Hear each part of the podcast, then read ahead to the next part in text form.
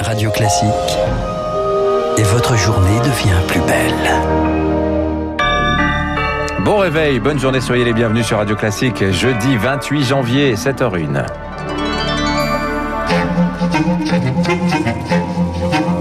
6h30, 7h30, la matinale de Radio Classique avec Dimitri Pavlenko. Et à la une ce matin, le Vendée Globe 2020 à son champion, c'est Yannick Bestaven. Et oui, le skipper Rochelet, troisième, a passé la ligne d'arrivée cette nuit, Dimitri, au Sable d'Olonne. Il était 4h19 du matin, mais premier sur le podium, donc, devant Charlie Dalin et Louis Burton, arrivés tous les deux hier soir.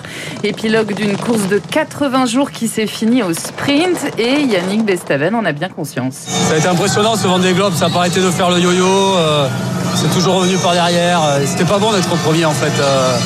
Quand moi j'étais premier, je me suis fait reprendre. euh, Là, ben, Charlie, j'ai repris les, les heures suffisantes pour passer devant, avec le temps de compensation. Ouais, c'est un, un rêve d'enfant qui se réalise. Voilà l'émotion d'Yannick Bestaven à son, avi- à son arrivée au port. Il y a Rémi, Rémi Pelletier, bonjour. Bonjour Lucille. Vous avez Bonjour suivi cette fin de course d'anthologie pour Radio Classique. Le premier au port n'est donc pas le vainqueur. Cette arrivée du 9e Vendée Globe ne ressemble à aucune autre. Celui qui a franchi la ligne d'arrivée, le premier Charlie Dalin, est contraint de céder la victoire à Yannick Bestaven en raison des bonifications accordées très logiquement au Rochelet pour son implication dans le sauvetage de Kevin Escoffier. Ces galériens téméraires et sublimes ont tous puisé dans ce qui leur restait d'énergie, comme Bestaven, qui a 48 ans, est le vainqueur le plus âgé de toutes les éditions du Vendée Globe. Outsider, Yannick Bestaven revenait sur l'épreuve 12 ans après sa première tentative où il abandonnait suite à un dématage.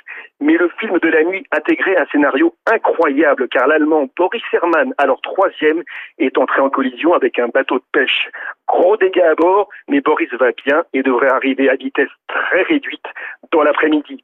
Ces solitaires méritent tous d'être salués pour leur combativité, leur courage et leur talent. Rémi Pelletier, le monsieur voile de Radio Classique, les marins du Vendée Globe de retour donc dans un monde toujours paralysé par le Covid, comme ils l'ont laissé, la pandémie de plus en plus meurtrière. 18 000 personnes sont décédées hier dans le monde lors des dernières 24 heures. C'est un nouveau record. Et les variants, eux, s'étendent. 70 pays sont désormais touchés par le britannique selon l'Organisation mondiale de la santé, 31 par le sud-africain, des mutants toujours plus contagieux et présents désormais sur tous les continents selon la virologue Christine Rouziou. On est vraiment face à une nouvelle épidémie avec le variant anglais en Europe et à des épidémies euh, au Brésil et en Amérique du Sud. Une épidémie qui s'étend maintenant non seulement euh, à Afrique du Sud mais Afrique de l'Est. Ça dépend totalement du niveau de confinement. Euh, là où il y en a pas, on les voit avec une augmentation régulière des nombres d'hospitalisations en Allemagne, en Belgique, en France.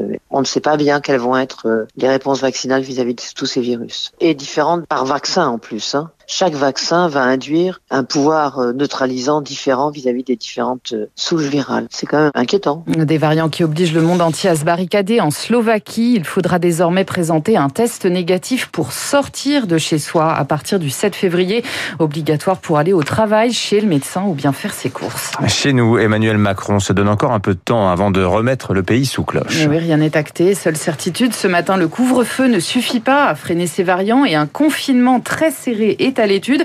Mais le chef de l'État pèse encore toutes les options et avant de trancher, Charles Bonner, il consulte. Oui, un nouveau conseil de défense devrait avoir lieu dans les prochains jours. Sûrement ce week-end pour une décision annoncée en début de semaine prochaine. D'ici là, réunion à 11h à l'Elysée. Point d'étape sur les traitements et les vaccins autour du président Olivier Véran, Jérôme Salomon, le directeur général de la santé et des médecins dont les professeurs Delfrécy et Yazdan Panna. De son côté, Jean Castex consulte aujourd'hui et demain les partenaires sociaux, les parlementaires et les associations d'élus. Le but, c'est de prendre la température alors que l'exécutif craint qu'un nouveau confinement provoque la colère et des manifestations. Ça a été le cas ces derniers jours aux Pays-Bas ou en Autriche. Charles Bonner et à Mayotte, sans attendre, trois communes se reconfinent dès ce soir 18h pour limiter la propagation du variant sud-africain. La situation sanitaire s'est brutalement dégradée sur l'île alors qu'en métropole, près de 27 000 nouveaux cas ont encore été identifiés hier.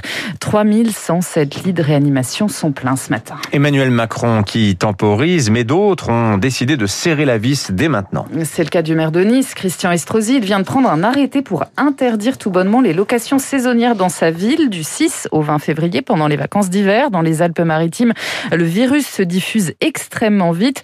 Frédéric Saïdida est le vice-président de l'Union des professionnels de la location touristique. Malgré l'urgence sanitaire, il ne comprend pas cette décision. C'est encore un coup de massue supplémentaire et qui euh, ne nous semble pas justifié puisque aujourd'hui interdire des vacanciers de pouvoir profiter du peu d'opportunités qu'il leur reste, puisque les stations de ski sont encore fermées, ça serait effectivement très mauvais euh, pour l'image de marque de la destination, mais également pour les professionnels qui en vivent et qui aujourd'hui sont euh, très nettement en difficulté. Sur un plan opérationnel pour nous, il va falloir que nous gérions à nouveau euh, des remboursements, éventuellement des avoirs, de l'insatisfaction.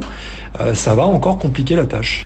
Une crise sanitaire qui fait paradoxalement les affaires des bouchers français. Avec la fermeture des restaurants, la consommation de viande a fortement chuté l'année dernière en France, mais c'est davantage la viande étrangère qui en a pâti. La consommation de viande bovine française, elle, a augmenté de 1,6% pour le plus grand bonheur des bouchers, comme l'a constaté Camille Schmitt, reportage. Juste avant le déjeuner, la boutique ne désemplit pas. Une petite quinzaine de tranches de chorizo, s'il vous plaît. Pierre est venu chercher de quoi préparer une belle assiette de charcuterie, une habitude qu'il a prise récemment avec les confinements successifs. J'ai vraiment réappris à me faire la, cuisine moi-même.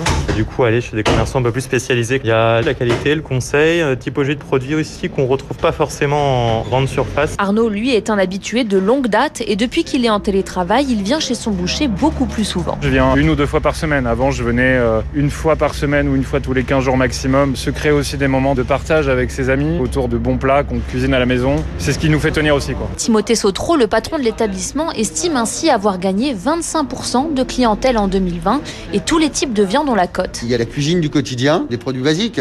Et après, il y a l'approche plus, euh, je me serais bien fait un petit resto avec des potes. Donc, il y en a qui vont aller chercher une bonne pièce de viande. En vitrine uniquement des viandes d'origine française et c'est aussi ce qui fait le succès de sa boucherie. Quand ils achètent euh, un morceau de viande, ils ont aussi l'histoire de l'éleveur. Il y a vraiment une prise de conscience de dire, bon bah en fait, il vaut mieux peut-être payer un tout petit peu plus cher un produit de bonne qualité. Il est persuadé donc que les clients continueront d'affluer même avec un troisième confinement. Le reportage de Camille Schmick dans une boucherie du 18e arrondissement de Paris.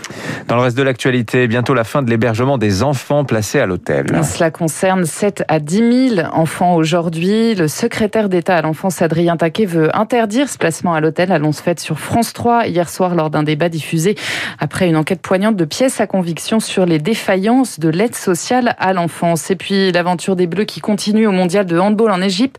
Handball, pardon, ah évidemment. Il file en demi-finale, Dimitri, après avoir battu la Hongrie hier 35 à 32. Ils affrontent la Suède demain pour une place en finale. Merci Lucille Bréau. Vous revenez tout à l'heure à 8h. Dans un instant, le rappel des titres de l'économie, l'édito de François Vidal et puis notre invité ce matin, Jacques Bio, le président du